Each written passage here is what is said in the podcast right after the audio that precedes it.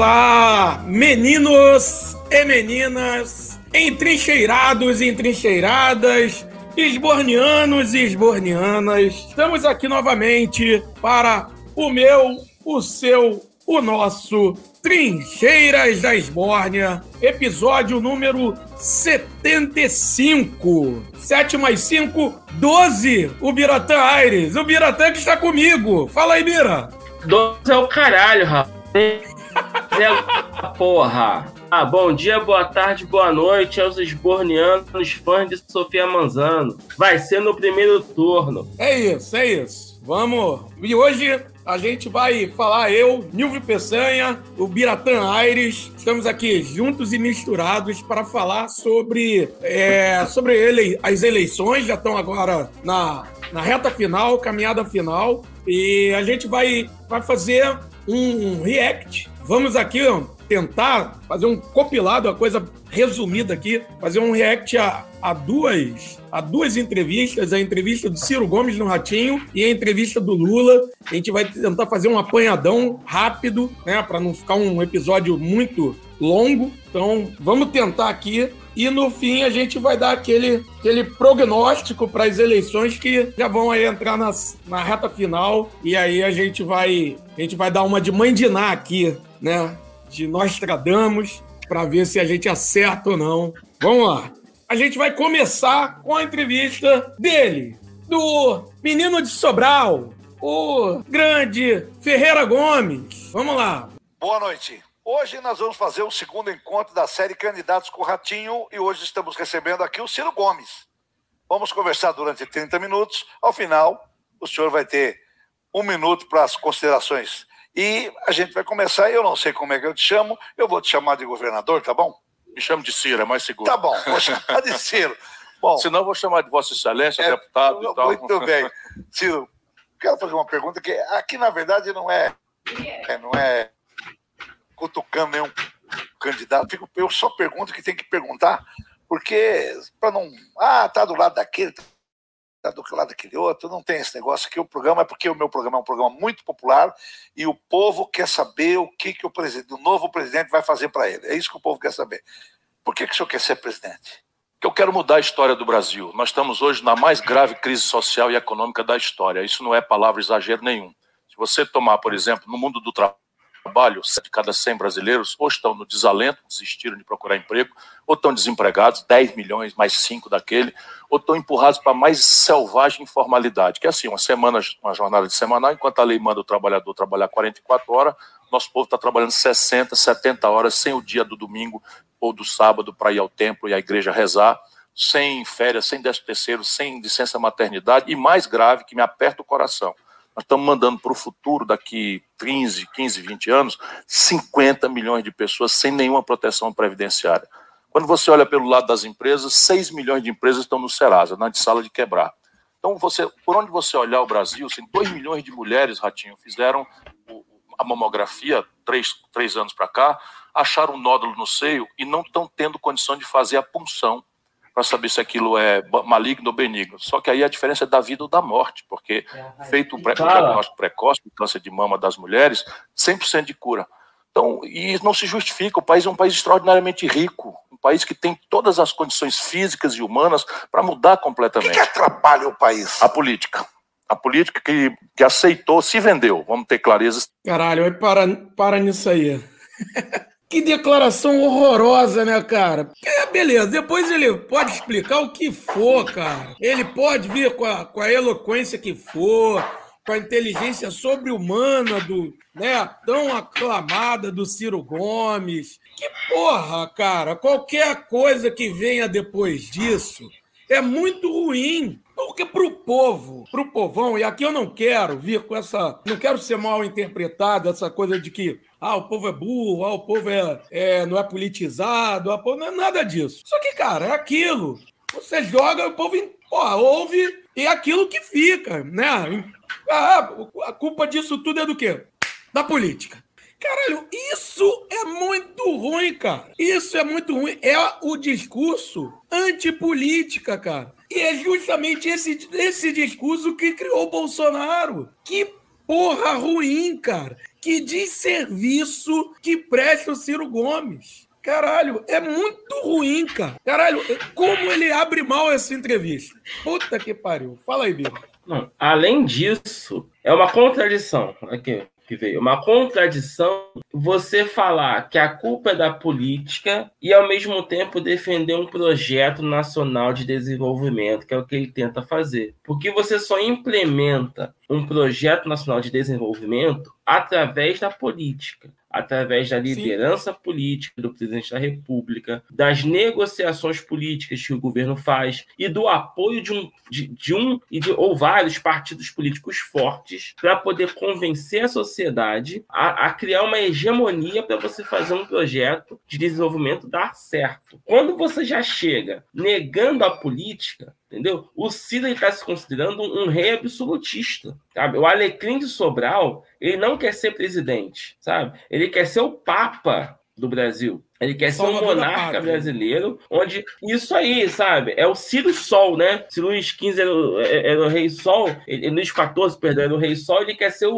o Ciro Sol, sabe? Assim, Coronel não basta Sol. a minha inteligência. Coronel Sol. Isso, Coronel Sol, né? Basta essa minha inteligência que é suficiente para isso. Gente, aí, aí é que eu falo. É, é isso que os ciristas não estão querendo se dar conta. O Ciro é um bosta ele é muito ruim, sabe? E mesmo que tem de bom nas propostas dele, não se sustentam com ele. Não. Sabe? Você tinha que pegar tudo de bom na proposta do Ciro e entregar para outra pessoa, uma pessoa que saiba fazer política. O Ciro é tão ruim, mas tão ruim, que nem os irmãos dele estão votando nele. Lá no Ceará, estão é, votando no Lula e no cara do PT. Tá na hora de parar com essa palhaçada de ah, o Ciro é muito inteligente, ele é muito preparado. Não, é burro porra nenhuma. Desculpa a expressão. Porra nenhuma. Porra. Porra, porra nenhuma. Enfim, vamos, vamos seguir. Aí tem coisa pior para vir. Calma, ciristas, vai piorar. Não preocupem, não.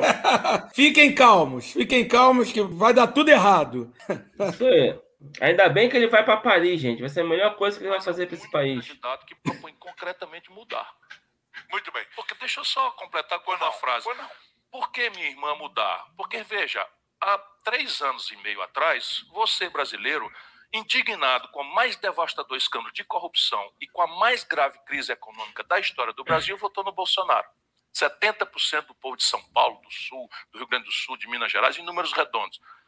Por quê? Porque o Lula produziu mesmo a mais devastadora crise econômica e a mais devastadora percepção correta de corrupção e ladroeira. Será que é razoável? Eu peço a Deus que ilumine a minha palavra para tocar o coração do nosso povo. Será que é razoável agora a gente decepcionado com o Bolsonaro, com o Lula, essa tragédia? Isso é a ciência da tragédia que eu preciso. Caralho, eu peço a Deus que ilumine a minha palavra para tocar o coração do nosso povo. Caralho, cara. Ai, Vem cá, é... Ciro Gomes, meu querido. Vai tomar no teu cu. O Bolsonaro ganhou a eleição 2018 porque Lula foi preso. O Lula liderava todas as pesquisas, tá? Até junho. Em abril, o Lula foi preso dia 7 de abril, né? Dia da, dia da abdicação de Dom Pedro I, tá? 7 de abril, Lula vai preso. Tá certo, Ciro Gomes? E no dia 7 de abril, Lula liderava as intenções de voto com mais de 40%. Em julho, julho, mês 7, três meses antes da eleição, o Lula continuava liderando as intenções de voto dentro da cadeia, no momento em que o PT te convidou, Ciro Gomes, para você ser o vice do Lula, porque em agosto teria a mudança da chapa, onde você seria o candidato lulista. E você recusou. Parênteses, direito seu, Ciro Gomes, não querer ser o vice do Lula e depois virar candidato em agosto, tá bom? Feche parênteses. Quando em agosto, que o Barroso proibiu o Lula de ser candidato, o Haddad virou candidato, Haddad que tinha 2% de intenções de voto, já pulou para 16 de cara, só de ser indicado é, o, o, homem do Lula, em um mês ele te atropelou, sabe? Você não, viu, não anotou nem a placa do atropelo que o Haddad te deu eleitoralmente. O Haddad vai para o segundo turno. E, e, e o Haddad conseguiu juntar todos os votos que não eram de direita. Ele pegou no segundo turno seu voto, o voto da Marina, o voto do Boulos, o voto do PSTU, juntou tudo. Ele, olha os índices. Você, a Marina e o Boulos, em 2018, somaram 14% dos votos. Foi a votação que o Haddad teve além da dele no segundo turno. Tá? E o Haddad perde essa eleição porque ele era desconhecido do grande público. Enquanto você vem na política há 40 anos, você, Ciro Gomes, desde 98, candidato muito conhecido, e ninguém vota em você, Ciro Gomes. O Haddad te atropelou. Você não teve capacidade de se mostrar melhor que o Bolsonaro e vem me falar esta porra que foi o antipetismo nessa altura do campeonato, Ciro Gomes. Vai tomar no teu cu, seu coronel de merda. Eu tô calmo hoje, gente. Momento pistola de, de, de Ubiratã Aires. Mas calma, Bira. Calma que, como nós dissemos, vem mais ainda. Vai piorar, vai piorar. Tá e quero deixar bem claro que eu ainda não estou vivendo. o Lula fez uma reunião em que estava a turma do ultra esquerda brasileira, do PSOL, ultra-esquerda brasileira, isso eu não estou condenando, não, junto com Meirelles. Desse, desse mato aí não sai cachorro, isso é um brutal conchavo sob o ponto de vista do modelo econômico. Ou seja, botar o pessoal para defender a autonomia do Banco Central, que o Bolsonaro colocou, é a grande fraude que permite que eu diga que está se construindo a maior fraude eleitoral. Mas e o modelo econômico? Meu irmão, o Lula foi bater na cadeia. Foi bater na cadeia por quê? Porque ele loteou o governo com, com bandidos da corrupção do Brasil e sabe com quem ele está hoje? Com os mesmos. Quer ver, irmão? Procure saber. Gedel Vieira Lima, na Bahia, indicou o vice do PT. O Gedel Eu... é aquele da, do apartamento? É o dos 51 milhões de reais nas malas. O Lula está com ele hoje. O Eunício Oliveira, um bilhão de reais de contrato sem licitação. Cara, e aí, primeiro, né? Eu, eu acho engraçado essa galera, aí, porra, a galera do PSOL, que tem uma galera que, é, que tá lambendo o saco do Ciro, né? Principalmente a galera, essa galera aí, Nildorix, que é outro bosta, né? Outro bosta que só fala merda. Aí, e, e, e, e, tem uma galera que vai, vai com ele. Fica lambendo o saco de Ciro Gomes e tal. Tá aí, ó. Ultra esquerda e tal. Não, como se, primeiro, como se isso fosse ruim, né? Ultra. Aí ele diz que ele não tá falando mal, não. Ele tá falando bem. Depois ele vem falando que o Lula foi preso e tal, por ele ter se juntado. Só que ele mesmo se contradiz, porque por, por, em vários momentos ele deu porrada no Moro, né? Pela prisão do, do Lula. E ele mesmo já disse que falou mal da prisão do Lula. Ou seja, ele é um cara super contraditório. Ele é um cara que se contradiz o tempo inteiro. Por quê? Porque ele tem por trás de toda esse, essa verborragia babaca, escrota do Ciro Gomes, tem um oportunismo eleitoral também. Tem um puta oportunismo eleitoral, mas um oportunismo eleitoral que não vai a lugar nenhum, porque o Ciro Gomes é fraco pra caralho. É fraco, é fraco, é ruim, é vazio. Aí tem gente que fala assim: não, mas ele tem propostas. Proposta porra nenhuma. Proposta o quê, cara? Que proposta o quê? Um bando de propostas requentadas já que já, já foram postas. Pô, ah, vá pro inferno. É, o Ciro Gomes ele é um encantador de antipetistas, né? É, ele vem isso. com esse discurso liberaloide aí de, é das alianças, isso e aquilo. E aí eu vou dizer o seguinte: uma verdade inconveniente para os ciristas no governo Lula, entre 2003 e 2010, estou delimitando tempo e espaço, tá? Governo Lula, entre 2003 e 2010, a atuação do Henrique Meirelles foi mais favorável à classe trabalhadora brasileira do que a atuação do Ciro Gomes. Porque o Meirelles, com todas as críticas que nós temos a ele, durante o governo Lula, trabalhou junto com o primeiro Palocci, mas principalmente com o Guido Mantega, trabalhou para poder aumentar as reservas cambiais do Brasil. Reservas cambiais essas que imp impedem até hoje o Brasil de quebrar economicamente. Tá? Ele juntou primeiro com Palocci, Palocci fica só dois anos, depois entra Guido Mantega, e mesmo as turras, porque Guido Mantega e, e, e, e Meirelles não cruzaram os bigodes, mas mesmo as turras, eles dois conseguiram criar reservas cambiais fundamentais para a economia brasileira. E são essas reservas que permitiram que o governo Lula criasse mais de 22 milhões de emprego, permitiu que o governo Dilma chegasse ao pleno emprego do Brasil. Então, por pior que tenha sido a atuação do Meirelles no governo Temer, um destruidor de direitos trabalhadores,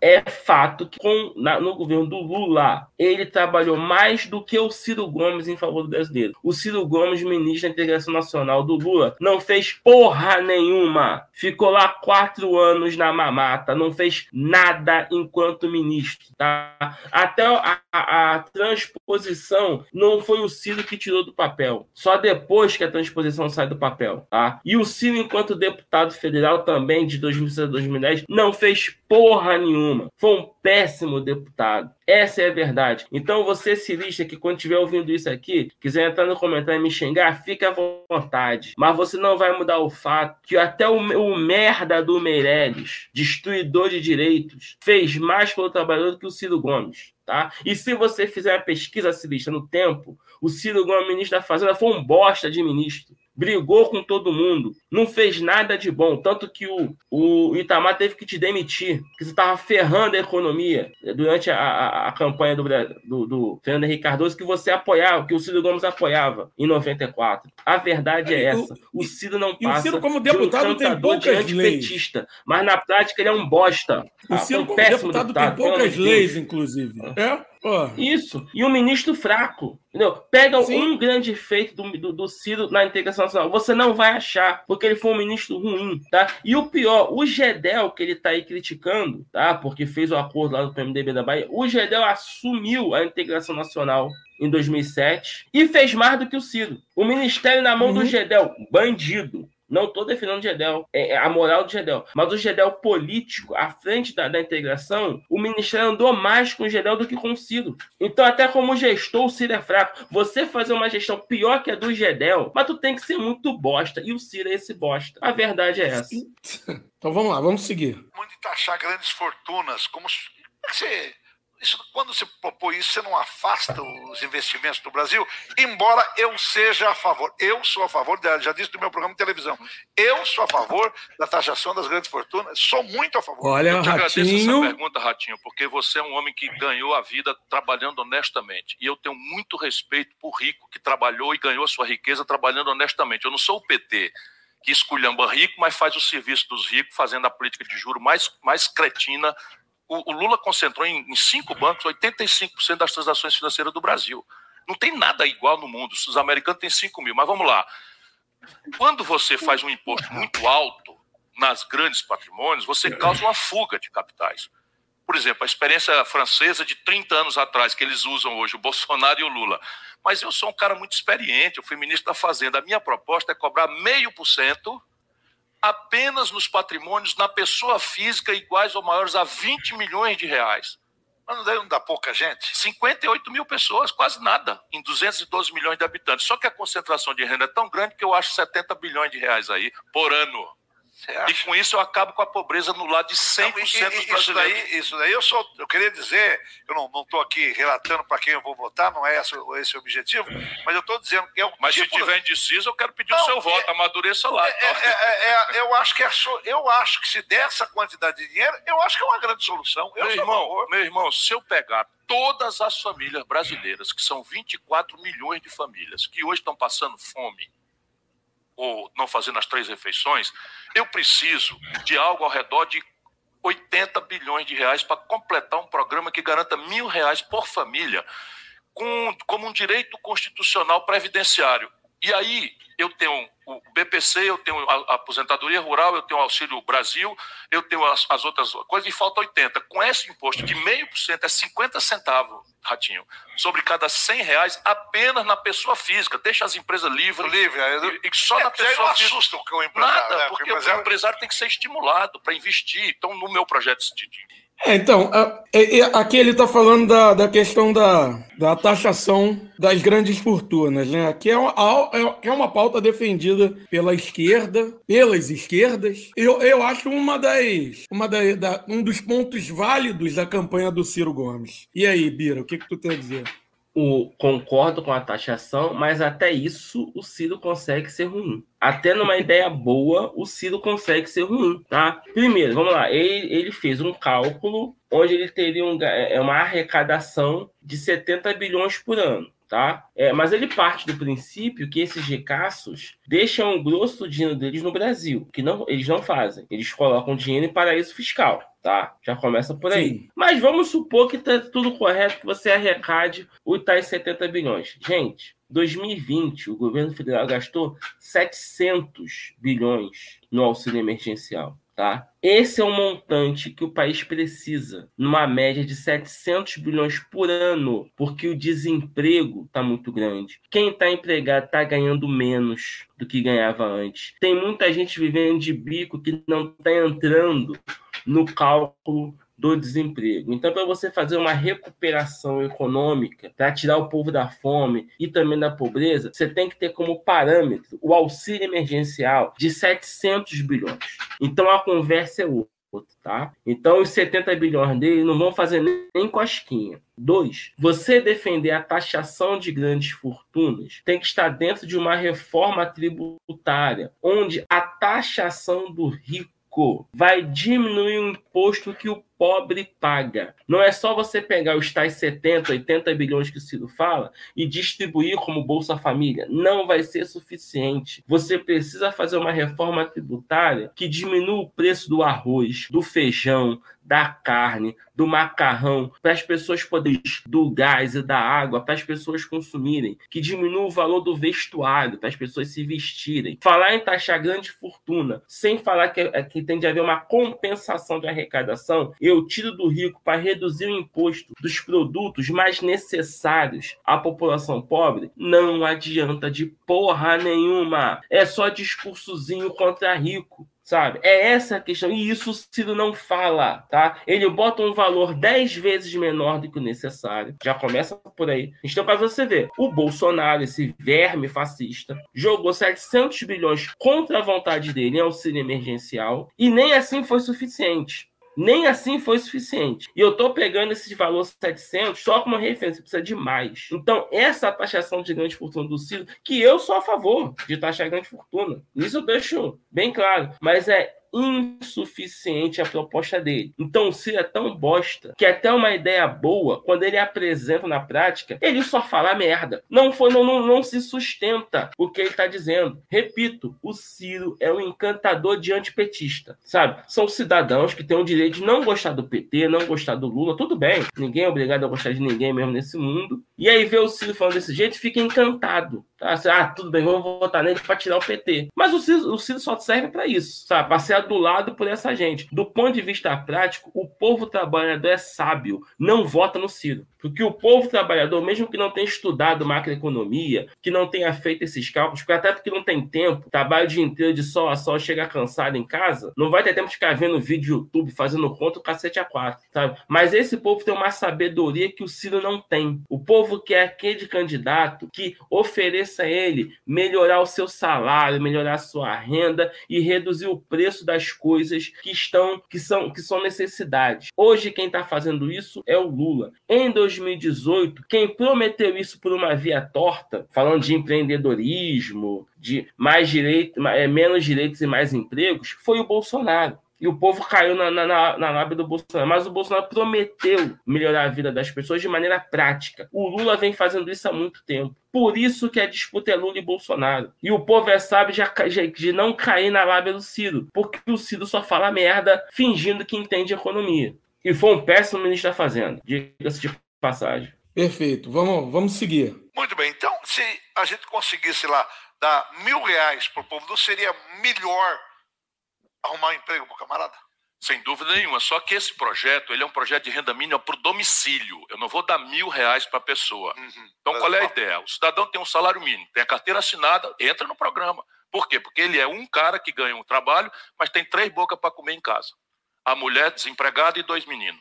Então eu pego 1.200 dividido por 4. Dividido 1.200 por 4 dá 400. Para 572, que é a renda mínima da pobreza, eu preciso completar. Então eu vou completar essa renda. Então a sua renda mínima seria mil reais por família? Por família hum. e garantindo que ninguém, por pessoa, por mês, ganhe menos de 471 reais. Por quê? Porque o cidadão ganha 1.200, mas tem quatro bocas para comer, a boca come 400 né, 1.400, 1.200 dividido por 4 ganha 300. Eu preciso, então, que ele tenha 272 reais de complementação para que acabe a pobreza no Brasil. Agora, você fala muito, Ciro, é, é, eu estou te chamando de Ciro, por favor, eu prefiro, claro. Você, você fala muito de, de, de, de, de é, fazer é, plebiscito. Mas daí você não, esva, não esvazia o Congresso? Mas o plebiscito é só um fusível para não ter o curto-circuito. Deixa eu ver, eu tenho pensado muito muito mesmo com a minha experiência, como é que eu livro o Brasil da corrupção que simplesmente, Ratinho, vamos raciocinar juntos. Sim. Você é uma pessoa da comunicação, é popular, mas tem vocação política. Você tem sensibilidade. Não, gosta de política. Gosta de política. Então, repare, o Collor foi o primeiro presidente eleito, foi caçado. Governou com essa gente aí, foi caçado. O Fernando Henrique governou com essa gente, o PSDB nunca mais ganhou uma eleição, nem está disputando hoje. Também a desmoralização que aconteceu. O Lula foi bater na cadeia governando com essa gente. A Dilma foi caçada governando com essa gente. O Michel Temer foi bater na cadeia governando com essa gente. E o Bolsonaro está aí desmoralizado governando com essa gente. Ou seja, eu fico pensando, eu não quero ser presidente para ser caçado ou preso. Eu quero ir para sair pela porta da frente, como Itamar Franco saiu, fazendo com que o povo brasileiro me bata palma e me reconheça como o cara que mudou a vida do povo brasileiro. Como é que eu faço? Como é que eu faço? Como é que eu faço? Um homem experiente como eu. Vou propor. Primeiro, encher o saco da população com minha proposta. De maneira que a população, em vez de votar em mim, vota em mim proposta. e na proposta. proposta. Porque isso diminui muito a distância entre um presidente que tem uma ideia, que estabeleceu uma cumplicidade, um acordo com o povo, não é? Porque se eu escapar da pancadaria, se elejo eu e a ideia. Mas eu quero usar aqueles seis primeiros meses, que é mágico. O presidente, se o Fernando Henrique tivesse proposto uma reforma dizendo ou passa isso aqui ou não passa o real, tinha passado tudo. O Lula, 86% de popularidade, o líder popular mais carismático da, da democracia brasileira, não propôs nada para botar a culpa no Congresso. Essa é a questão. E depois dos seis primeiros.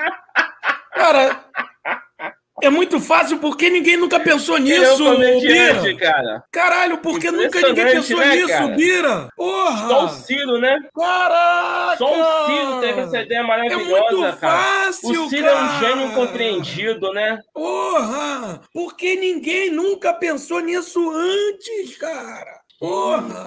Não é? Caraca.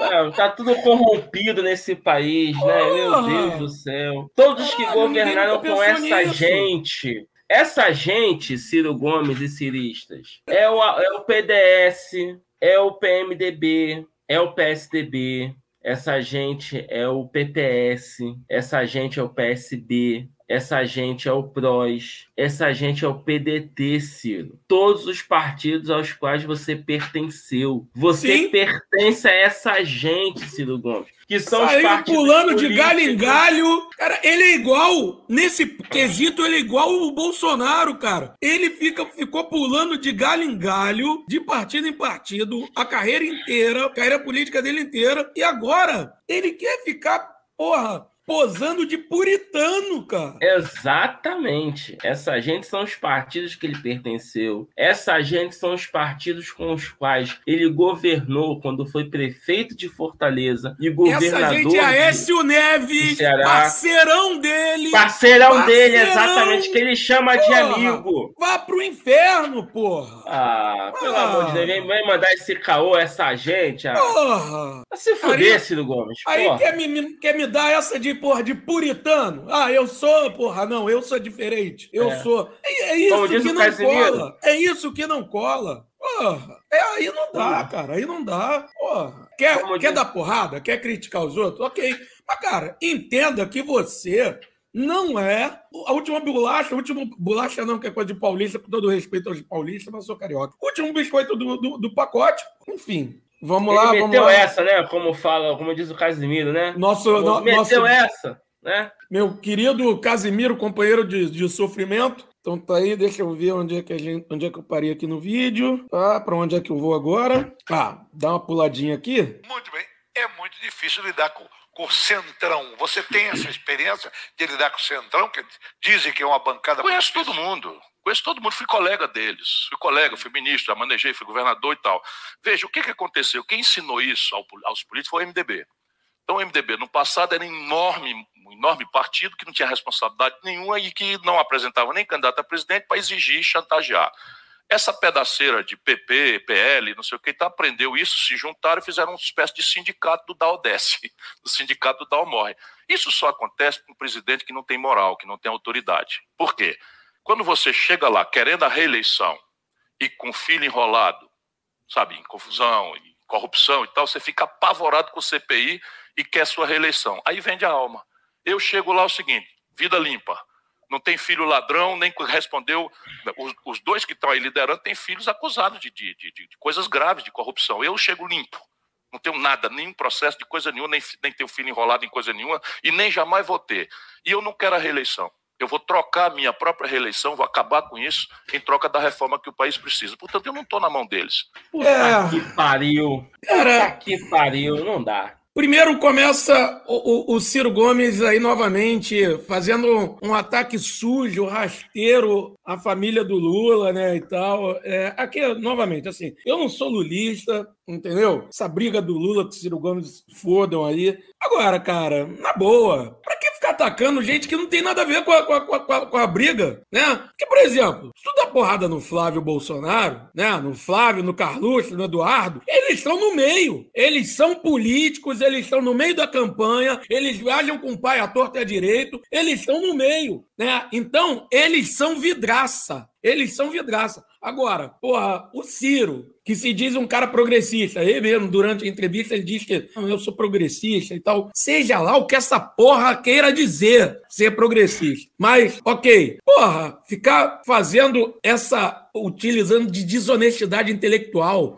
usando esse tipo de baixeza. Porra, hoje em dia o cara, o, o filho do Lula não responde a nada, coisas gravíssimas. O que que foi grave? Cara, ele novamente ele tá jogando para bo bolsonarista bater palma. Porra, tá jogando para tá, tá, tá lambendo bota de bolsonarista, do público bolsonarista. Tá lambendo bota de, de público fascista, apoiador de fascista. Porra, novamente vai se fuder, cara. Não, fora que ele primeiro começa desvirtuando a tese do cientista político Marcos Nobre, que fala sobre a PMDBização no Brasil. Né? Ele joga para a galera né, uma tese do Marcos Nobre, que eu nem concordo muito, mas é um, é um estudo muito bem feito pelo Marcos Nobre, que o Ciro empobrece assim, de maneira rasteira, né, falando sobre a questão do Centrão, parte para um moralismo mequetrefe, não, eu sou, né, eu tenho autoridade moral, mentira, mentira. A Constituição de 88, ela é um misto o Brasil já tem um semipresidencialismo, que foi a Constituição de 88.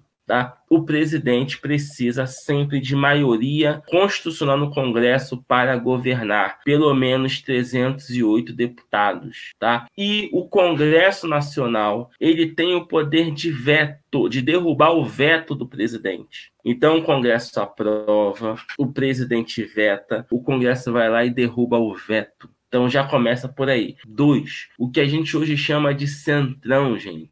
É o político do bairro. É aquele político que vai, que, que tá lá todo fim de semana no futebol, no churrasco, que você procura para pedir alguma coisa. Esse é o centrão. Tá? O Centrão faz parte da cultura política brasileira. Gostemos deles ou não, eu não gosto do Centrão. Eu não voto no candidato que tem um perfil do Centrão, mas toda a nossa vizinhança vota porque eles estão o tempo todo dialogando com a população. A população chega na eleição e vota nesses camaradas, nesses caras que ganham a eleição. Fazer o quê? E aí, quando o presidente eleito precisa formar maioria, ele negocia com eles, tá? Você pega o seguinte, é, o, o, PS, o Fernando Henrique Cardoso, tá? Quando ele, na, nos dois mandatos dele, quando juntava o PMDB, o, o, juntava o DEM e o PSDB, que foram os partidos da, da coligação, não chegava a 200 deputados. Não chegava a 200, tá?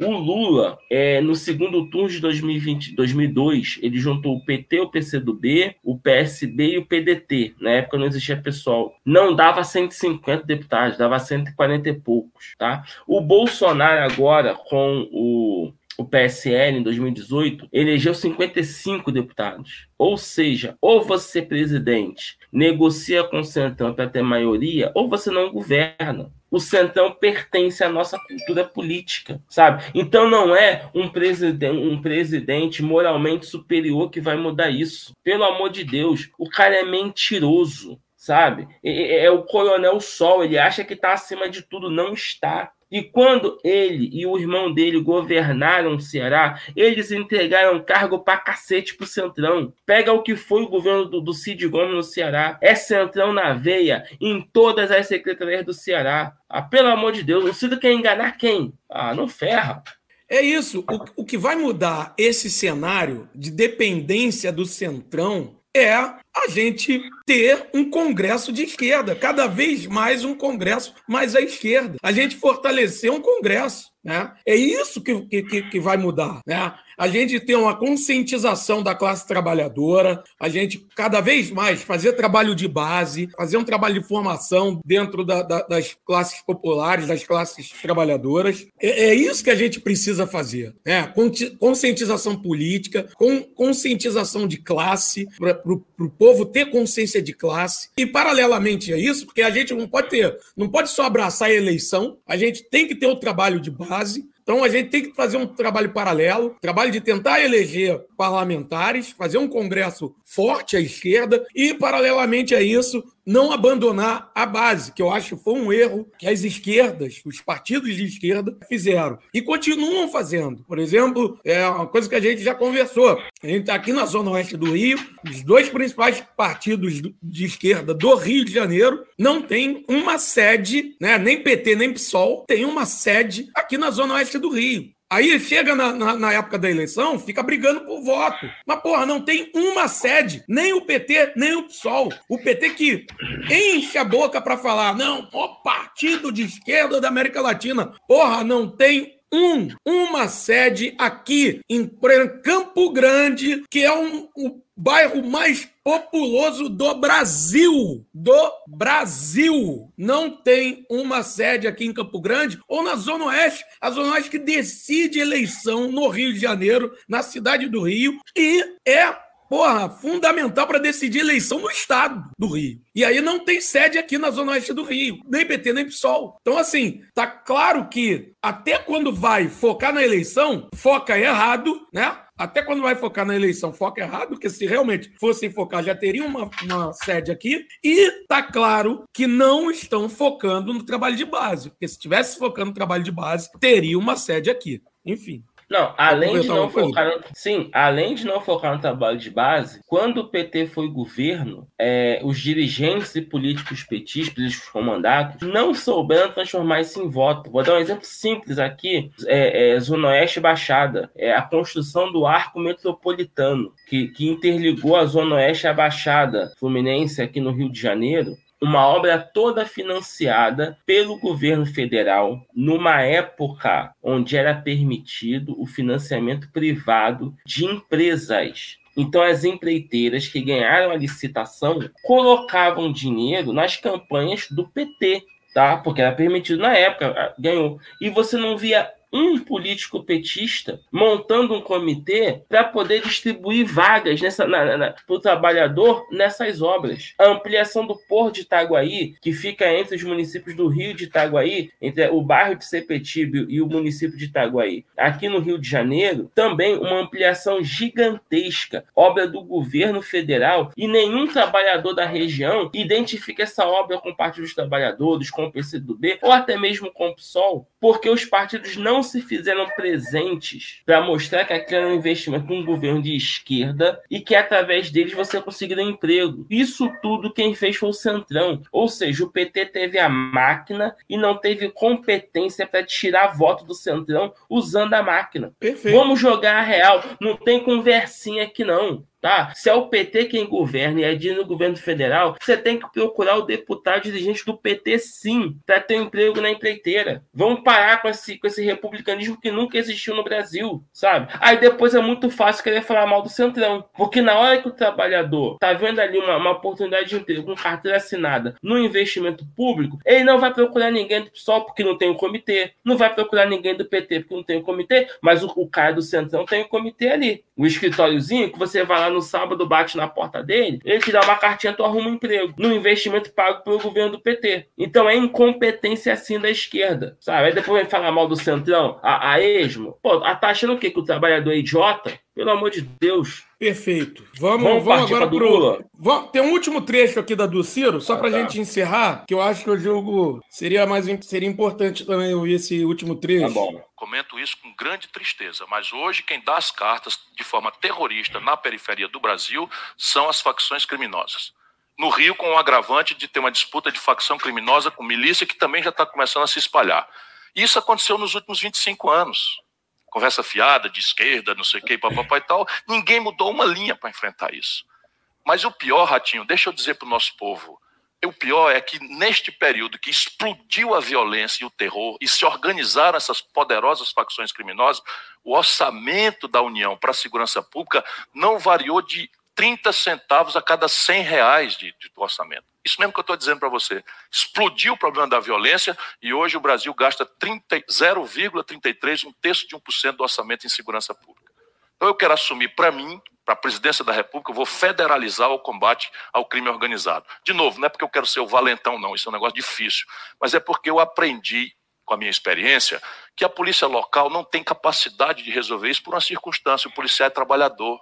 E por ser trabalhador, ele e a família dele moram na periferia.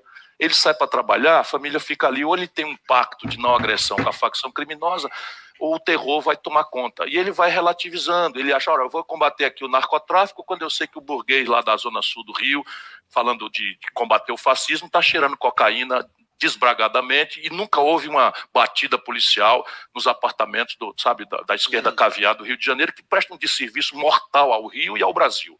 Percebe? É, realmente, Bira, é o maior problema do Rio de Janeiro. Ele estragou no final, é até que tá vindo bem, cara. Isso, o maior problema no Rio de Janeiro é a esquerda caviar, entendeu? O maior problema que tá acabando, fudendo com a segurança pública no Rio de Janeiro é a esquerda caviar. É o Gregório do Vivier. É, é, o Gregório do Vivier. Gregório do Vivier é você com a sua maconha, com a sua maconha aí no seu apartamento, no, no Leblon, no Leme, sei lá. Você aí com a sua maconha no teu apartamento, teu cigarrinho de maconha, seu cigarrinho do capeta, Porra, você é o maior problema da segurança pública do Rio de Janeiro. Você está desgraçando. Você e seus camaradinhas aí de esquerda caviar, esse discursinho de esquerda aí, ó, estão desgraçando a segurança pública do Rio de Janeiro. Não é a milícia, não, né? Não, Milícia não, até porque não tem policial tão bandido. Não é a milícia, não é a corrupção policial, tampouco os grandes empresários, inclusive fazendeiros do agronegócio, tá? Que estão participando do, do, do tráfico de drogas, porque as grandes quantidades vêm em aviões isso, e navios né, para chegar nas cidades. Não é isso, não. Que o isso? problema é o cara de classe média, né, que dá o tapinha dele. Esse é o problema. É, e de é esquerda, é porque o maconheiro de, de, direita, o tirador de direita não é problema, não. Porque os não, não. do Bolsonaro que sempre fumaram maconha, eles não são problema, tá? Tanto, Só tanto, o, tanto não é problema que ele até vai em podcast aí de maconheiro de direita, né? Isso, não é? Não exalta, pelo amor de Deus. Cara, na boa. E aí, com isso, é para encerrar, eu acho que eu tô achando claramente que o, o Ciro sabe que não vai ganhar, ele sabe, ele sabe, ele não, ele não tá querendo ganhar a eleição, ele já sabe, né? A estratégia, ah, por que, que o Ciro Gomes está fazendo isso? Porque, gente, há muito tempo que o Ciro já sabe que não vai ganhar a eleição, tá? Há muito tempo que ele já sabe. O, a questão, a estratégia do Ciro Gomes é se colocar como oposição ao Lula e uma oposição à direita. Muito provavelmente ele vai sair do PDT quando terminar terminar a eleição, em 2023, muito provavelmente, ele vai sair do PDT e não me surpreendo que ele vá entrar num partido ainda mais centrista, num partido ainda mais à direita, para fazer uma oposição se colocando mais à direita. É, a estratégia do Ciro Gomes é nitidamente já desde 2018 ser o candidato contra tudo que está aí. Tá? Em 2018, quando ele vai para Paris e retorna apenas no sábado, na véspera do segundo turno,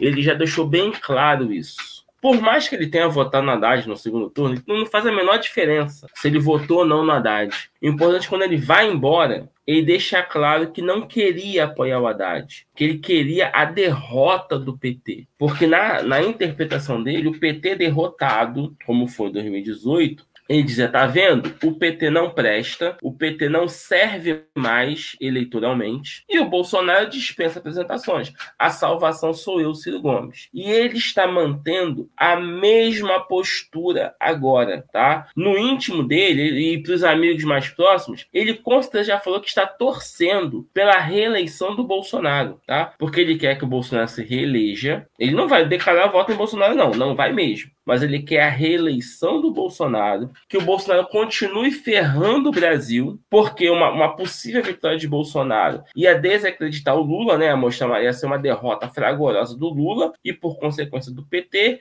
E em 26 ele viria novamente como salvador da pátria, né? E aquele que é contra tudo que está aí. É esse o discurso dele tá? O ser contra tudo que é estar. Ele realmente vai sair do PDT e vai buscar um partido onde ele possa manter esse discurso, tá? Ninguém presta, só eu sou bom. Sim. Vai ser essa a estratégia do Ciro Gomes. Por isso que eu digo, ele não, ele vai embora, ele não vai fazer campanha. Já falou, né, que não vai fazer campanha pro Lula, isso ele já disse claramente, tá? Não acredito que ele suba em palanque de Bolsonaro. Ele realmente vai para Paris, talvez nem venha votar no segundo turno para dizer que tá tudo errado e tentar posar como salvador da pátria. Com certeza.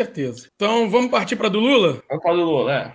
Agora, meus caros e minhas caras, sai de, de cena o, o Biratã Aires pistola e vem o Birinha Paz e Amor.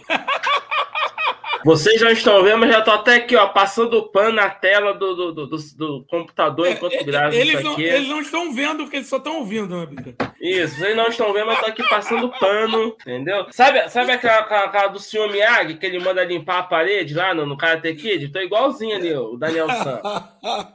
então vamos lá. Os seus adversários dizem que é, o BNDES, no seu tempo, financiou obras em países como, como Bolívia, Nicarágua e outros países, Venezuela, Cuba. Se você voltar a ser presidente, vai continuar isso? Primeiro, deixa eu dizer uma coisa. Você que é uma pessoa influente e você que é uma pessoa que tem um público, que é um público que eu conheço bem, sim. que é o meu meio ambiente. É, sim. Deixa eu lhe falar uma coisa. É quando você está financiando uma obra lá fora, você está financiando a tua engenharia, você está exportando a tua engenharia. Você vai fazer, por exemplo, quem começou a fazer o metrô de Caracas foi o presidente Fernando Henrique Cardoso. Então, primeiro, quando o BNDES empresta dinheiro, a, empresa é obrigada a contratar uma empresa brasileira. Segundo, os componentes são comprados do Brasil.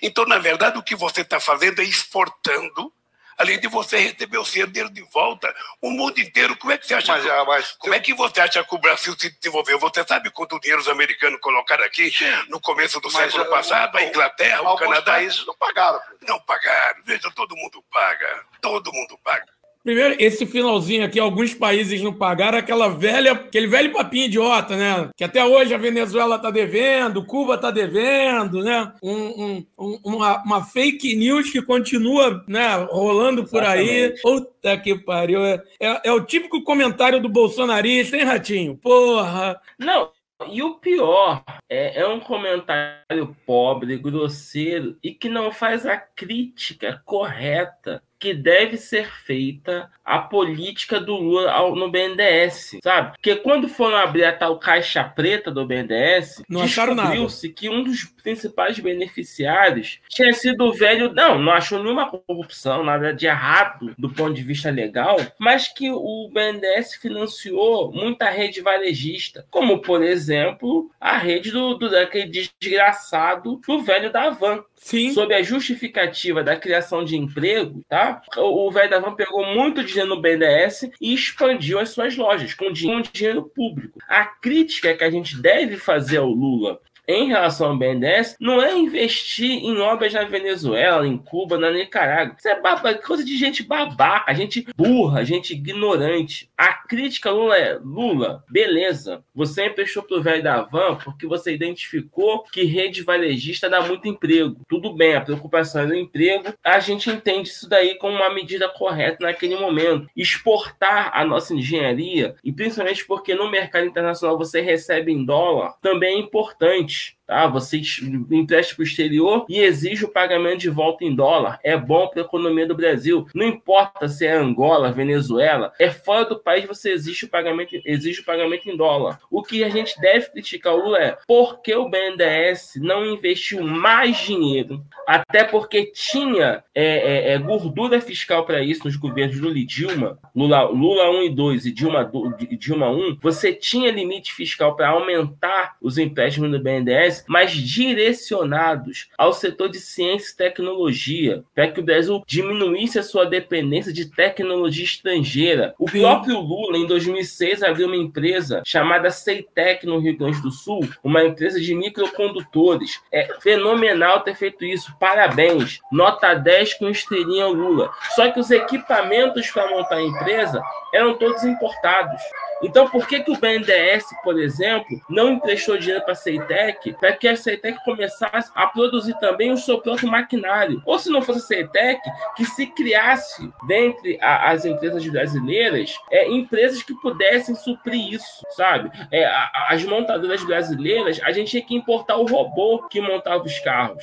Então, por que, que o Lula não fez um, um, não usou o BNDES para fazer acordo com a Ford, com a GM, com a Honda, com a Toyota, que estavam aqui no Brasil foram embora agora com o Bolsonaro, para que esse maquinário fosse produzido também no Brasil com transferência de tecnologia. Foi isso que faltou na política Sim. do PT no BNDES. Então vamos criticar, vamos fazer a crítica correta. Por que, que vocês não agiram para que o Brasil tivesse menos dependência tecnológica e que se botasse mais dinheiro do BNDES? Eu acho que o Lula botou até pouco dinheiro do BNDES. Acho que o Lula fez superávit primário demais. Deveria não ter feito superávit, ter feito até mais déficit público para poder direcionar o dinheiro público para nossa visando a nossa independência tecnológica. Pô, ou seja, esse país é tão merda, mas tão merda que nem a crítica correta é feita ao Lula. Só faz esse monte de babaquice aí, Venezuela, não sei o que. Ah, vai se fuder, porra. Tanta coisa útil para tu questionar o Lula. Pelo amor de Deus. Então vamos seguir. Viu? Não, não passei pano. Deve não ser passou pano. maior erro que o PT cometeu nesses 14 anos? Eu, eu acho que o maior erro que, o maior erro que nós fizemos foi não fazer tudo que a gente sonhava em fazer. Mas deixa eu lhe contar uma coisa. Você pode olhar uma coisa e interrogar o seguinte: ninguém fez a política de investimento em obra de infraestrutura como eu fiz. Ninguém. Nenhum presidente da República. Ninguém fez a política de inclusão social que eu fiz nesse país. Olha, nós geramos 22 milhões de empregos. Nós aumentamos o salário mínimo, nós pagamos a dívida interna, nós reduzimos a inflação de 12,5% para 4,5%, que era o centro da meta. E no meu tempo de presidente da República, todas as categorias de trabalhadores organizadas recebiam aumento acima da inflação. Hoje, nem 10% recebe. Assim, o, o, que o Lula falou ali é, é, é fato, né? E, e, eu lembro que, assim, havia uma reclamação de, de setores, né, de que o, o aumento era pequeno, era pouco acima da inflação. E claro, uma reclamação super válida, né? Não tô, não tô aqui reclamando do, do. Tô falando que não, não deve reclamar. Reclama quem reclama. É, não, não, não tô reclamando de quem reclama, não. Né? Não tô condenando quem reclamou, não. É, pô, se você acha que, né? Se você acha que, que sua força de trabalho vale mais do que aquele, aquele aumento, aquele. Se, se você ganhou 2% acima da inflação, 5% acima da inflação, e você acha que é pouco, que tua força de trabalho vale mais, porra, tá mais do que justo. Tem que lutar por mais mesmo. Mas eu lembro que a reclamação muitas vezes era essa, né? Pô, só tanto acima da inflação e tal. Né? Às vezes vinha até manchete no, no jornal, né? O governo só dá, dá apenas tanto acima da inflação, né? Hoje em dia, Verdade. a gente não vê nada acima da inflação. Enfim, muitas vezes a gente não vê nada mesmo. Não, como, não tá tendo. Por, como, por exemplo, os servidores da Prefeitura do Rio, né? Recadinho não. aí pro, pro seu Eduardo Paz, a gente não tá vendo nada há muito tempo. Vou além, vou além. É, desde que a Dilma saiu, é, o aumento tem sido no máximo a inflação, no máximo do salário mínimo, tá? É, eu lembro que na época do Lula, as nem, nem todas as prefeituras reajustavam os servidores pela inflação ou quando reajustava era só pela inflação, como era o caso da Prefeitura do Rio, e muitos servidores reclamavam: poxa, a gente está ganhando menos, olha como o salário mínimo está acima da inflação e a gente ganha menos, tá? E falando também da política de valorização do salário mínimo. E eu quero chegar a um negócio, falando que a gente falou do Ciro Gomes recentemente. Os economistas ligados ao Ciro são contra essa política de valorização do salário mínimo, tá bom? Eles falam que o Lula deu aumento demais aos salários. Essa é uma questão. Tá? E, eu, e é por isso que eu quero colocar aqui que os ciristas, e principalmente os economistas desenvolvimentistas que estão com Ciro, estão cometendo um erro político grave nesse país. Se você tem a mínima chance de ter um país um pouquinho só desenvolvimentista, essa chance hoje chama-se Luiz Inácio Lula, Lula da Silva é fundamental que os economistas heterodoxos tá? Manda um zap pro Mercadante, manda um zap pra Glaze e entrem na Fundação Perseu Abramo, entrem na campanha do Lula para puxar a esquerda o governo Lula. Que quando você é um político, é um economista heterodoxo, desenvolvimentista e você começa a se afastar do PT, você dá margem para que o Alckmin ocupe o espaço que deveria ser seu, tá? O Lula não é contra a heterodoxia. Um dos maiores conselheiros do Lula é o Luiz Gonzaga Beluso, tá? que sempre foi heterodoxo. Tá? Então, quem é economista heterodoxo, manda um zap pro Mercadante, manda um zap para Gleisi e vai para a campanha do Lula. Essa é a nossa saída. É um o muro tá baixo. O muro tá baixo. Isso aí é um pessoal que tem ideias boas, inovadoras e que vão contribuir muito com o governo do Lula, tá? E o Lula ele tá, ele tá favorável a isso. Tá facinho, ele tá né? aberto. Tá facinho, tá facinho de pegar, sabe? Ele, ele tá dando mole, sabe? O Lula tá na rua rodando bolsinha e o pessoal não quer parar o carro. Vai ficar fazendo campanha passiva para não sei quem, sabe? Por incrível que pareça, o Lula tá a favor de uma política heterodoxa. Só que é o seguinte, à medida que eu sou heterodoxo e eu falo que vou com o Ciro, o, o Alckmin vem para o carro dele. Opa, vem cá. É isso que está é. acontecendo, sabe? É, é, e, aí, aí, aí vem... e, aí, é por isso que tu vê um Henrique Meirelles se chegando aí, ó. Exatamente. O cara dá mole.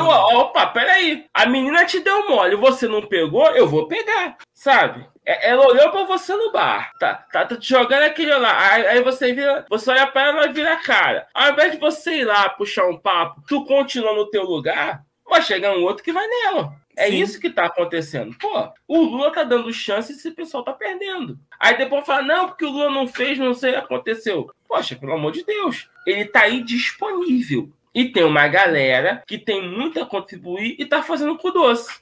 Sim. Então vamos lá, vamos seguir. Da política da Petrobras, o que, que vai mudar para tentar. Apesar que já baixou bastante, né? O preço do combustível. Abaixou, abaixou o petróleo, abaixou o combustível. Deixa eu te falar uma é coisa. Isso. Deixa eu te falar uma coisa, querido. A gasolina está mais barata no Brasil do que na Inglaterra. Permita-me, permita-me falar uma coisa para você. Caralho. O que a gente não pode Caralho. viver. O ratinho. Vamos parar. E, eu, Vai tomar no cu, ratinho. É, é você ou é o Bolsonaro falando isso, ratinho? Tu tá com ponto, né? Caralho, cara. Puta que pariu. Só um detalhe, gente é, se você for fazer a conversão da libra esterlina para o real, o salário mínimo na Inglaterra é o equivalente a 9 mil reais. Então, se o trabalhador, se o peão, o cara que pega o japeri de 4 da manhã, o cara que é, que é, que é servente de obra, tá ganhando 9 mil, 9 mil, uma gasolina a 10 reais, não vai não é fazer nada. diferença para esse cara. Pelo amor vai. de Deus, gente. Então não compara com a Inglaterra. Porra. Um, um entre... Imagina um entregador delivery na, gaso... na, na... De, de moto na Inglaterra. Ah, tá brincando, né? Tá brincando. O cara do Zé Delivery que vai levar cerveja Porra. ganhando 9 mil. Porra. Porra, tá brincando ali. Ah, pelo amor de Deus, gente. Quando nós descobrimos Não tem comparação. Ah, a gente achava que o Brasil tinha que ser o exportador de derivado de petróleo, não exportador de óleo cru. Por isso é que a gente queria fazer a refinaria no Ceará, no Maranhão, em Pernambuco, fizemos a de querosene no Maranhão, ou seja, e fizemos o polo petroquímico em Itaboraí, no Rio de Janeiro, que ficou parado com 85% da obra acabada. Era 14 indústrias químicas lá dentro. Simplesmente parou. Porque o Brasil queria exportar derivado. Por isso que a gente criou que 75% do royalty do petróleo do pré-sal era para investir em educação, ciência e tecnologia e, e saúde. Por que não foi feito? Ah, não foi feito, meu caro, porque deram um golpe na Dilma e porque desmancharam tudo. É isso, né? Aí, depois é, vai, vai entrar se foi golpe, se não foi golpe e tal, enfim. Mas é isso, né?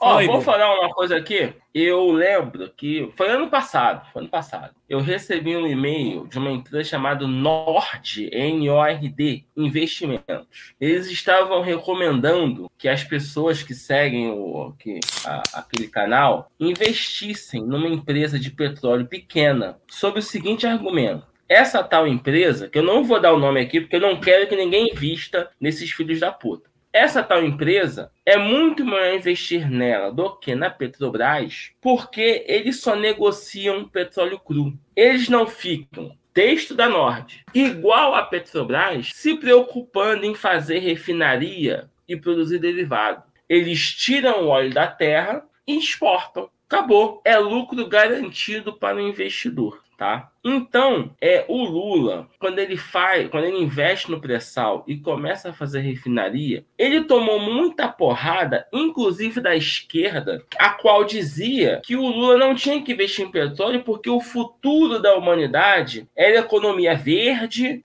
energia, perdão, energia verde, e com isso o petróleo é muito poluente, tá? O que ninguém tem, o que, o que não foi falado é o seguinte: um, petróleo não faz só gasolina. Os derivados do petróleo vão muito além dos combustíveis. Então, a tinta que você pinta a sua casa, camarada, é feita a partir do petróleo. Então, é, você investir nos derivados do petróleo, você não está falando apenas dos combustíveis. Né? Já é o primeiro ponto. Dois, o mundo desenvolvido não vai abandonar os combustíveis fósseis tão rápido assim, não. Vai levar um claro tempo. Claro que não. É isso. Porra. Né?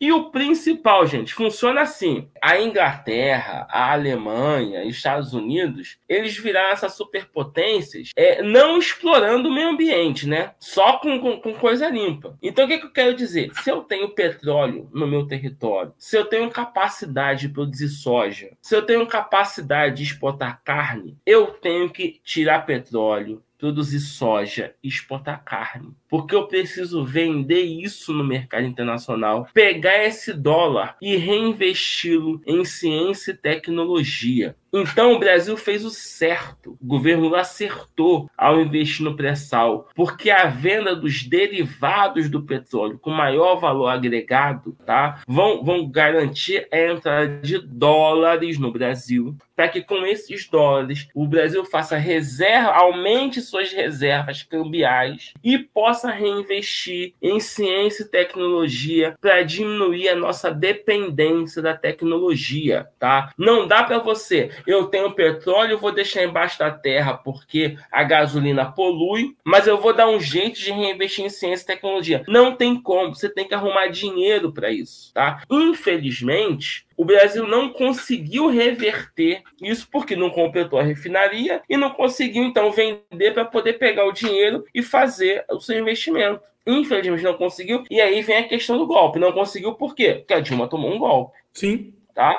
Mas você, se você eu tenho terra para produzir soja, se eu tenho capacidade de vender carne de boi, carne de porco, eu não vou deixar vender, eu vou entrar nesse discurso, ah, não vou fazer. Com que dinheiro você vai desenvolver o Brasil? Ou você acredita que o investimento estrangeiro vai querer produzir no Brasil o que eu posso produzir em outro país? Pelo amor de Deus, gente, sabe? O, os Estados, o Brasil hoje está importando carro dos Estados Unidos, que estão fechando fábrica aqui e jogando para lá. Então, é o Estado quem tem que fazer esse investimento. Mas para investir, você tem que receber dólar. Senão, aí sim, é a crítica que a direita faz. Fica igual a Venezuela. É, a, a, que a, a GM não vale nada. O carro da GM, então, assim, por exemplo, a gente está importando da Argentina, né? Exatamente. A Argentina que tá fodida. Né? Eu tenho muitas tem, críticas. Tem fábrica da GM e a gente tem. Exatamente. Eu tenho muitas críticas ao governo do PT, mas a crítica que a direita faz e que o cirismo faz, pelo amor de Deus, sabe? É muito pobre. Sim, sim. É muito pobre mesmo. Até porque eles são cada vez mais iguais, né? As, as duas críticas. Estão cada vez sim, mais sim. se encontrando a crítica da direita e a crítica do cirismo. Não, e tem setores da esquerda que ainda bem que são minoritários, sabe? Nildo Ourique, Sofia Manzano, que ficam criticando o que o PT fez de bom. Sabe? Eu lembro que é, o Boulos dizia. Eu só, não, eu, só não, eu... só não colocaria no mesmo saco, Bira. Aí Sofia eu Lozano, Nil Doriques, não. É, aí não, aí não, aí não. Eu concordo com o, com o Boulos. Aí não. O Boulos dizia aí eu sobre o impeachment aí da Dilma.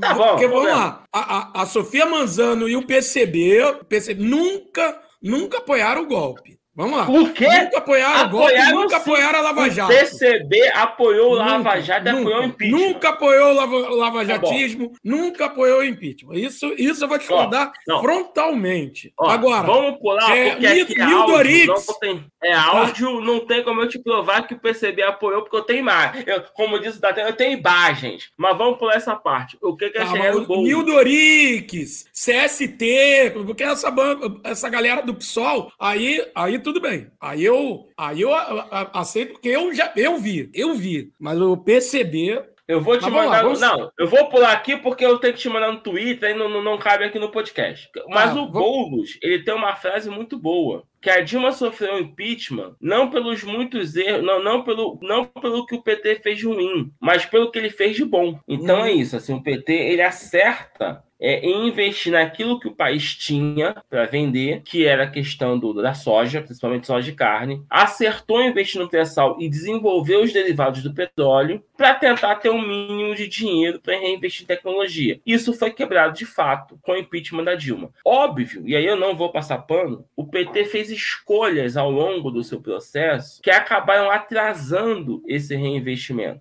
E essas escolhas devem ser criticadas mesmo. Não tenho problema nenhum com isso. Mas o, o, a lógica foi acertada. Eu vendo o que eu tenho para depois tentar fazer uma mudança. Vamos lá. Tá lembrado? Eu vou te contar uma você história. Você, é um, você, é um homem, você é um homem inteligente. Foi golpe. Porque inventaram uma mentira contra ela. Deixa eu lhe contar uma história. Veja. Mas com toda essa imprensa supostamente inteligente que nós temos, todo mundo ficou contra, de muito, repente. Muito inteligente. Deixa eu lhe contar uma coisa. Nunca, nunca, nunca na vida você poderia caçar uma presidente da República porque ela fez um acerto de contas que eles colocaram o apelido de pedalada. Fernando Henrique Cardoso fez, eu fiz e todos os presidentes fizeram. Chega no fim do ano, você às vezes não tem o dinheiro para fechar o caixa, você pega dinheiro de outros programas, coloca lá e depois você repõe. Então, meu cara, isso é normal. Inventar um golpe. Foi um golpe na Eu até hoje não sei o que é pedalada. Foi um golpe. Só pedalada, pedalada. Eu acho. Pois é. Tem é gente porque, que pensa que ela vai andar de viagem. Ela é, andando de é porque você passou uma dívida que você tinha que pagar esse ano para o outro ano e você pegou dinheiro de uma outra conta do Banco do Brasil, da Caixa Econômica, para poder cobrir esse dinheiro. Você fala muito no seu, no seu programa, Lula, que você vai baixar o preço do, dos alimentos. Né? É, o povo vai comer, vai comer mais barato. Como é que você vai fazer? Eu já fiz isso. Oh, oh, oh, deixa eu lhe falar uma coisa. Eu sou o único dos candidatos que pode vir aqui para você e dizer eu posso fazer porque eu já fiz. Mas o Ciro veio aqui eu, eu e falou assim, o Ciro falou aqui que vai acabar com quem está devendo. Vi, eu, eu, tá vi, devendo. eu, eu, estou devendo umas eu, coisinhas. Eu, eu acho que o Ciro está soltando. Eu vi.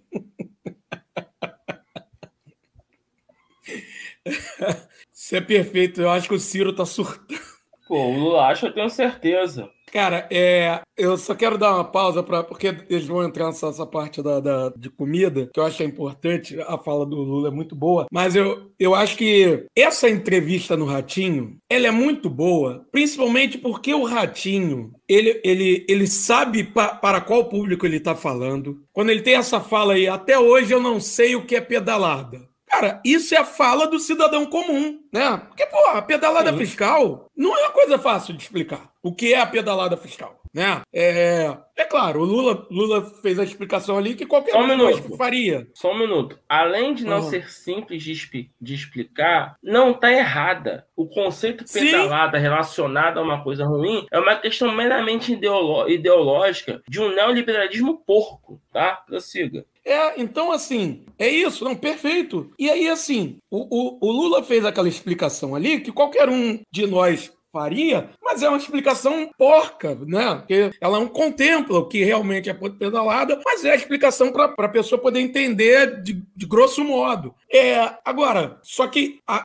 aqui isso, esse trecho diz muito sobre o que significa essa entrevista do Ratinho. É, o Ratinho sabe muito bem para quem ele está falando, com quem ele está falando, para quem essa, essa entrevista se dirige. Então, se você perceber, muitas perguntas, praticamente todas as perguntas que o Ratinho faz, não são perguntas do Ratinho. O Ratinho faz pergunta, perguntas como se fossem o povão fazendo. Então é por isso que essa entrevista é muito interessante. Por isso que é muito mais, muito mais interessante e válido para o Lula ir, principalmente para o Lula que está na frente, né? Óbvio para o Lula ir na, no, nessa entrevista do Ratinho e não ir na, no, no, no, debate, né? Porque, porra. Sim, agrega mais. No debate é, a gente vai tomar porrada. Um debate domingo à noite, porra, né? Pra, tarde, vai acabar tarde pra caralho. A galera, porra, trabalhador vai dormir. Enfim, vai começar. É aquele reme-reme que a gente já sabe que vai acontecer. O pessoal vai ficar de saco cheio, vai dormir. Muita gente. Né? Alguns vão depois ver na internet e no YouTube depois, mas não é a mesma coisa. Do público que vê o Ratinho ali, gosta do Ratinho, fica acompanhando, é o público fiel do Ratinho, né? E ali, tanto que já tem números aí, não,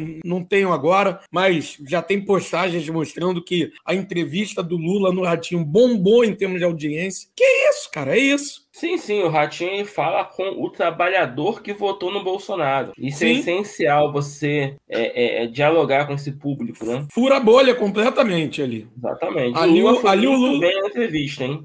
Muito bem, muito bem. Como um todo. E agora, aqui, nessa parte, ele também vai muito bem. Vamos, vamos seguir. Eu vi o Ciro falar para você aqui, eu vi o Ciro falar para você que não, porque a taxa de juros está muito alta, porque o Brasil pagou 500 bilhões. Ele foi ministro da Fazenda durante três meses. Você sabe qual era a taxa de juros quando ele foi ministro? 55%. 55%. Se ele tiver memória curta, é importante ele lembrar. Ele era ministro. Foi ministro. E o que ela reduziu foi apenas para 49. Então, deixa eu lhe falar uma coisa, Ord. Eu vou, presta atenção numa coisa. Quando eu cheguei na presidência em 2003, você acompanhou isso? A gente tinha uma dívida interna de 60,5% do PIB. Eu deixei com 37,7%. A gente tinha uma dívida externa com a FMI que nós pagamos. O salário mínimo não aumentava, nós começamos a aumentar o salário mínimo. Nós saímos de 100 bilhões de fluxo de comércio exterior para 482 bilhões de reais. Ou seja, o Brasil ganhou protagonismo internacional. Eu não esqueço nunca, eu tenho uma cunhada minha que estava construindo uma casinha em Peruíbe. Ela pagava o saco de cimento 23 reais quando chegou em setembro de 2003, tinha baixado para nove reais. Então é possível você reduzir o preço da comida, primeiro, aumentando a produção. Você está lembrado quando houve a crise em 2008? Eu criei um programa chamado Mais Alimentos para financiar trator e implementos agrícolas para a agricultura. Vendemos 80 mil tratores, vendemos milhares de caminhões pequenos. O, o, o, o, como é que chama? O MST. É, você está tá apoiando é, o movimento sem terra. Movimento sem terra. Tem, o movimento sem terra. Eles vão começar a invadir as fazendas? Vão ou não vão? Vou te dar um número aqui. Tem que perguntar. Você que é um cara, estu... você que é um cara estudioso, eu vou te dar um Essa parte que o Lula, o Lula faz muito isso, né? Ele puxa, não, é a minha cunhada, não, a minha fulana, não, o meu irmão, quando não sei o quê. E isso que o Lula faz é muito conversar com a classe trabalhadora, né? É muito conversar com, com, com um cidadão comum, né, cara? É, porque é isso que, que a gente faz o tempo inteiro. A gente está numa conversa comum e, e, e, traz uma história do nosso cotidiano, né? A, a história nossa, a história pessoal. Isso, isso, cara, quase ninguém faz isso. É, na esquerda, cara, ninguém faz isso. É, é assim, eu vou me arriscar, só tem uma pessoa pessoa que eu vejo que faz isso um pouco semelhante, né? Não estou querendo comparar, longe disso, mas faz um pouco semelhante, que eu vejo às vezes fazer, que é o bolo, que é o bolo de fazer, às vezes trazer umas histórias, né? Que é algo que aconteceu com ele, alguma coisa. É, Pô, fora não, disso. Não, eu, eu, digo, eu vou dizer o seguinte, não desmerecendo bolos, não, não, é, não é nem essa questão. Eu acho que ninguém fala porque a esquerda atual não tem, não tem nenhuma liderança que realmente foi pobre. Sim. Sabe? O Lula foi muito pobre. O Lula passou necessidade. O Lula passou fome na infância. Foi, sabe? O Lula, quando foi pai de família, ficou desempregado. O Lula passou por pela péssima experiência de passar o dia inteiro na rua procurando emprego, não arrumar, chegar em casa, sabe? E não ter uma satisfação a dar à família. Não ter um centavo no bolso para passar no mercado comprar um quilo de feijão. Então, quando Lula fala, ele fala com sinceridade, porque ele realmente passou por isso. tá? O Boulos, o que eu quero dizer aqui não é para desmerecer o Boulos, não. O Boulos, que bom, não teve isso. A família do Boulos sempre foi mais estruturada. O Boulos fez a opção de conviver com os sem terras, mas ele não precisava disso, tá? Uhum. O Lula não teve opção. Então, nesse que, sentido que a fala do por um Lula... lado também é, é, um, é, um, mérito do Boulos, né? Sim, sim. Cara, por isso que eu digo não, que cara, o comentário... O cara fez sim, opção, é teve pra... empatia. Isso, não é para desmerecer de nenhuma forma, nenhuma sim. forma mesmo. Só que o Lula, quando ele fala da, da, da, do sofrimento, ele fala com sinceridade sabe? Porque ele realmente sofreu. Sim, ele sim, realmente sim. sofreu, sabe? E é diferente do cara assim, ah, a minha mãe foi faxineira, mas eu fiz escola pública, eu fiz faculdade pública, sabe? Não, não é mesmo. O Lula não fez faculdade pública, ele não teve chance sequer de fazer a faculdade pública sabe? O Lula não, não, não, não, não, não, se criou com canal de YouTube, essas coisas. Não, o Lula se criou no sindicato, na luta efetiva, sabe? Então, quando o Lula fala, ele fala com sinceridade, sabe? E a esquerda não conseguiu criar ainda. Isso é muito triste. É muito triste mesmo. Porque mesmo que o Lula vença agora e se reeleja, em 2030 ele vai estar com 85 anos. Gente. Não vai ter mais Lula sabe? E a gente só tá, e a esquerda brasileira, e eu tô dando porrada em todos os partidos, só está criando o, a esquerda classe média. O que é que eu falo classe média? Mesmo aquela, aqueles, aquelas pessoas oriundas da classe trabalhadora, filho de porteiro, filho de, de, de empregada, estão indo para a universidade, virando doutor, como o próprio Lula fala, mas quando vem para a vida pública, estão repercutindo o discurso da classe média e não o discurso da luta dos trabalhadores. Um maior exemplo disso hoje é o Marcelo Freixo. Os pais do Marcelo Freixo eram pessoas trabalhadoras pobres. O Freixo não teve uma, uma infância é, é, privilegiada, muito pelo contrário. Mas ele conseguiu fazer a universidade, estudou, que também é um mérito dele. E hoje ele, ele é identificado com Leblon, porque na formação acadêmica dele, ele acabou abandonando a luta que ele teve na infância para reproduzir o discurso intelectual de classe média, entendeu? Então a nossa esquerda está sendo, tá sendo modificada por isso. O cara está tendo acesso à universidade, o que de fato é uma coisa muito boa, mas na hora de, de, dar o discurso, é o discurso da classe média universitária. Por isso que o Lula é único. O Lula é o único nosso da esquerda. E não importa se você é PT, é PSOL, PCdoB, é PCB, não faz diferença. Ele é o único que fala com o trabalhador que pega o trem lotado 4, 5 da manhã. A gente não está conseguindo, a gente esquerda, reprodu é, produzir lideranças que consigam falar com esse povo, porque não pega o trem de 4 da manhã. Se você acorda todo dia, três e meia, para pegar o trem das quatro, você vai falar com, com, com sinceridade sobre quer ficar igual uma sardinha enlatada todo dia para ir para voltar do trabalho. Diferente do cara que ouviu dizer. A nossa esquerda hoje, a exceção do Lula, é a esquerda do ouvir dizer que é muito ruim pegar o trem de quatro da manhã, sabe? Isso é muito ruim mesmo para nossa expectativa futura. Vai ter paz no campo, família vão voltar a comer. Você pensa que eu não vi você falar com o Bolsonaro que tem gente falando de picanha? Eu vi você falar. Qual? É eu que falo você picanha. Falou, ué. É eu que Mas falo eu picanha. picanha. Deixa, deixa eu te falar uma coisa. Deixa eu te falar uma coisa. É assim, eu, vou, eu, vou, eu vou lhe falar uma coisa, cara. Vou lhe falar uma coisa. É que você não. Você está no outro mundo. Não Mas às vezes, às vezes, o povo que está assistindo o teu programa, muitas vezes ele vai no açougo e compra uma picanha desse tamanho pensando que é picanha. Ele compra colchão duro. Colchão duro. Porque falando. a picanha é uma pecinha assim. É Agora, o que, que eu tenho dito? Que eu, quando eu era presidente, eu vi um cara uma televisão famosa foi entrevistar, o cara tirou um filé e pegou o filé e falou: Eu nunca tinha comido filé, agora com o Lula eu tô comendo filé. E a gente passou a comer picanha, eu digo todo dia, nós vamos voltar a comer picanha. Sabe aquela parte com aquela gordurazinha passada na farinha, a gente mastigar aquilo, tomar uma cervejinha gelada? É tudo que o povo quer, Ratinho. O povo gosta de coisa boa. É tudo que o povo quer, Ratinho.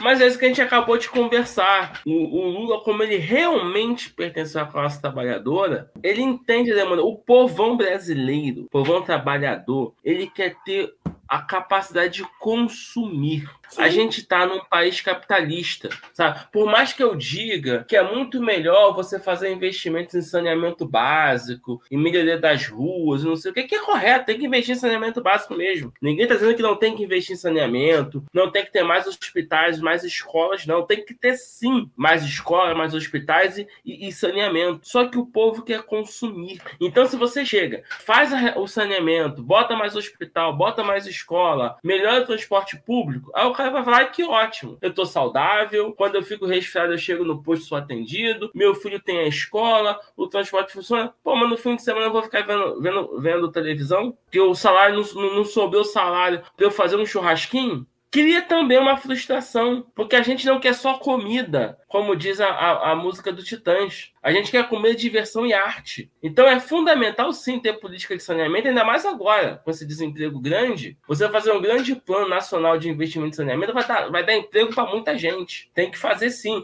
construir mais escolas, mais hospitais. Mas só isso não basta. Então, quando Lula fala no churrasco, aí eu digo, né, de forma polêmica, por incrível que pareça, eu acho que é um discurso desenvolvimentista. Porque desenvolvimento é o povo trabalhar e ter condições de investir, de gastar o seu salário em coisas que lhes, lhe dá prazer. Sim. Sabe? Cara, Ninguém gosta de chegar no fim do mês, no início do mês, receber o salário e só pagar a conta, tá? Se você vai pagar a fatura do cartão de crédito, aí você, porra, paguei a fatura, mas eu curti, eu comi a picanha, eu bebi a cerveja, é eu isso. saí pra, pra, com meu filho. Pô. É, cara. Cara, é, e é aquilo. A gente tem que parar com certo elitismo que a esquerda tem. É, Sim. É, a gente vê um monte de gente. Né, não, não é raro a gente ouvir na esquerda assim. Não, mas o povo não sabe votar. Não, mas porque o povo não sei o quê. Ah, porque eu não sei, porque. Cara, é claro que o povo sabe votar. Na boa, quando vem o candidato A, bota asfalto na porra da rua que tá, que tá sem asfalto. Toda esburacada? Toda esburacada. E o povo vota nele, isso não é um voto despolitizado. É um voto politizado, porra. Exatamente. Porque é o seguinte, irmão, Exatamente. Não, não faz diferença pro cidadão que tá se fudendo num trem lotado, acordando 4, 5 horas da manhã e voltando para casa tarde da noite, não tá fazendo diferença para ele o discurso Também não da tem esquerda. Não tá, também no trem lotado, não tá fazendo diferença para ele o discurso da esquerda. Por exemplo, ó, o Glauber Braga, que eu adoro, eu vou votar nele. A Marina do MST, o Glauber Braga pro, pro, para deputado federal, Marina do MST, são, são meus candidatos, deputado estadual. Mas, por exemplo, cara, eu chegar e dizer para essa galera, porra, cara, vamos, vamos eleger uma mulher, uma mulher sem terra na LERJ e tal, que eu acho, porra, a ideia é super foda, mas para esse cidadão não tem significado algum ter um, um, um, sem terra na LERJ, entendeu? Uma sem terra na LERJ. O Glauber Braga, Exatamente. que é um cara combativo, não. Por quê? Porque isso não se traduz em algo realmente positivo na vida dele, na prática, na funcionalidade do dia a dia da vida dele, isso não se traduz. Então, aquele candidato de direita, filho da puta, que chega e bota a porra do asfalto, cara, entre o candidato de esquerda que fica falando uma coisa que para ele não significa nada, e esse de direita E o que botou chega, asfalto? Bota o asfalto e ele nunca mais vai ver na vida, porra, ele vota nesse cara. Então a esquerda tem que começar a pensar, fazer o seguinte: continuar falando o que ela faz, mas se aproximar da população e, e, e perguntar o que, que tu tá precisando. Tentar levar para a população o que ela está precisando. Parar Isso de. é disputar não, com o Centrão. Isso, isso. Parar de ter medo, eu não vou fazer isso porque é assistencialismo. Vai continuar se fudendo.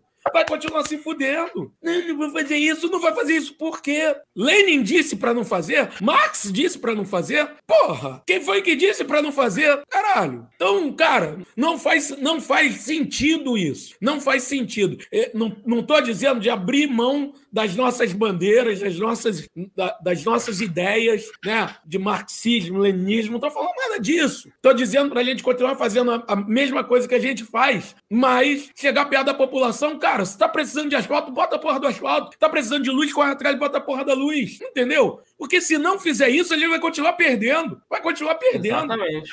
Ó, e vou além aqui, é um papo que nem vai entrar no, no, no vídeo, porque o Lula não falou disso pro Ratinho, mas eu quero incluir aqui a forma como setores da esquerda, setores, não é tudo, tá dando porrada porque o Lula falou que vai voltar o ProUni, dizendo que o ProUni é, distribuir, é dar dinheiro público para iniciativa privada e que isso é ruim. Aí você quer que o filho do trabalhador deixe de estudar, deixe de fazer uma universidade porque o dono do, do, do curso não vai ganhar o dinheiro. Cara, as universidades é. públicas no Brasil são afastadas das periferias. É longe pra cacete. Eu falo por experiência. Eu fui nascido e criado no município Duque de Caxias. Tinha que ir para Niterói, longe para caralho de Caxias, para poder estudar numa, numa A gente mora em Campo Grande, né, cara? Exatamente. A gente então, mora em Campo Grande. É isso. Na, infelizmente, as universidades particulares, eles montam unidades próximo de onde a periferia está. Então, deixa o governo negociar, deixa o povo estudar. Depois que você tiver um alto contingente de pessoas formadas, aí você vai repensando. E o pior, o Lula nem fala em não aumentar as vagas na federal. Ele faz concomitante. Então tem uma esquerda elitista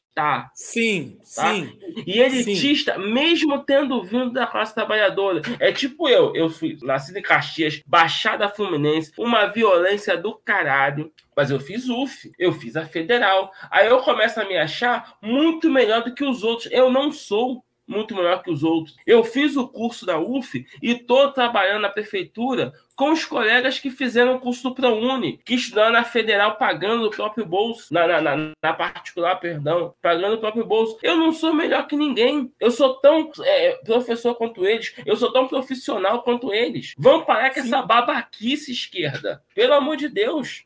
Vamos. Último vídeo agora. A gente está vendo que a Argentina está indo muito mal. Né? Está indo muito mal. Todos esses países que se ligaram muito à esquerda estão indo mal. Você diz que é esquerda.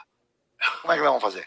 Ah, primeiro, eu sou torneiro mecânico. Tá? Você é esquerda ou Veja, veja, eu me considero um cidadão de esquerda. Uhum. Eu me considero um cidadão de esquerda. Eu me considero um socialista, sabe, refinado, porque eu defendo a propriedade privada, eu defendo a liberdade de organização, eu defendo o direito de greve. Porque é engraçado esse mundo, hoje. Veja, eu sou teu empregado. Eu peço um aumento para você. Você me nega o aumento. Não acontece nada com você. Aí eu tenho para vender minha mão de obra. Eu faço uma greve, a polícia vem para cima de mim. Por que, que a polícia não foi para cima de você que negou? Por que, que só vem para cima de mim? Olha, você vendo o teu emprego e eu vendo a minha força de trabalho. Então o que eu quero é construir um mundo mais harmonioso. Eu já fiz isso, Ratinho, mais justo. Esse país era feliz. Até você era mais feliz. Até você dava uma risada. Até você. Esse, esse, tre... É, aí esse trecho é o que, que tá já viralizado aí. Cara, é. Não, mas independente desse trecho de ah, eu quero um Brasil mais feliz, até você era mais feliz, mas o, o, anterior, né? Porra, a fala do Lula é perfeita, cara. A fala do Lula é perfeita, né? É isso, né? E é perfeito até quando ele fala da, da propriedade privada, porque é o seguinte: quando, quando o socialista fala de sociedade privada, há uma interpretação errada. Parece que a gente vai tomar a casa do nosso vizinho, né? Parece que eu, Exatamente. nós somos comunistas e a gente quer tomar a casa. Pronto, agora vai ficar todo mundo sem casa, tudo do Estado. E não é isso, né? Não é isso. Vai todo mundo continuar. Não, é, você que parcelou tua casa aí é. junto à Caixa Econômica, bro, tu vai continuar vai perder com a tua casa. casa. Porra. né? Então, então é, é, é isso. Vamos mandar a real aqui. Nós da esquerda nós da esquerda brasileira, esquerda esquerda, não é progressista não, esquerda socialista, nós somos a favor da socialização dos meios de produção. Eu estou falando do banco, das grandes corporações, sabe? Dos latifúndios. Eu não estou interessado no teu carro financiado, na tua kitnet em Guaba Grande. Essa continua tua, sabe? A tua barraquinha de pipoca, a tua lojinha no bairro continua sua propriedade privada. A gente defende a socialização dos meios de produção a gente está falando lá, a gente quer acabar com o poder das grandes corporações capitalistas. Então, o teu carro é teu, a tua lojinha é tua. Eu não estou falando com você. Eu quero socializar a Ambev. Eu não quero socializar o boteco. O boteco continua do seu Zé. E eu tô pouco me fudendo se o seu Zé vota no Lula no Bolsonaro. Deixa o seu Zé trabalhar vendendo a cervejinha dele. Eu tô de olho na socialização dos investimentos do Paulo Jorge Leman, que é um burguesão safado, filho da puta que nos oprime. É isso que eu tô falando. É isso, perfeito. Então é isso. É, eu acho que a gente pode se encaminhar para o final agora. Com certeza. Nós, nós, que somos dois socialistas, talvez não tão refinados quanto o Luiz não, não. Inácio Lula da Silva, já que a gente já xingou, mandou um monte de gente para puta que pariu, mandou tomar no cu, enfim, né? Mas não somos tão refinados, mas somos socialistas, graças a Deus, Oxalá e Marx. e...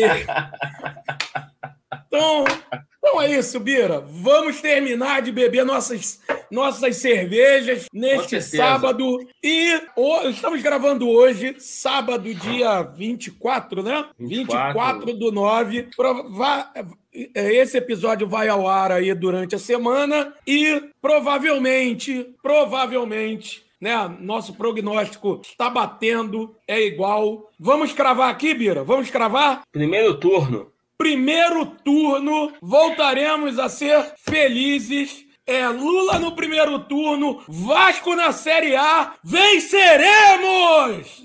Não, eu vou além. Lula no primeiro turno, Vasco na Série A, Botafogo na Libertadores Porra! e Cida em Paris. Acabou. Fechou. Beijo no coração a Fechou. todos. Tchau, tchau.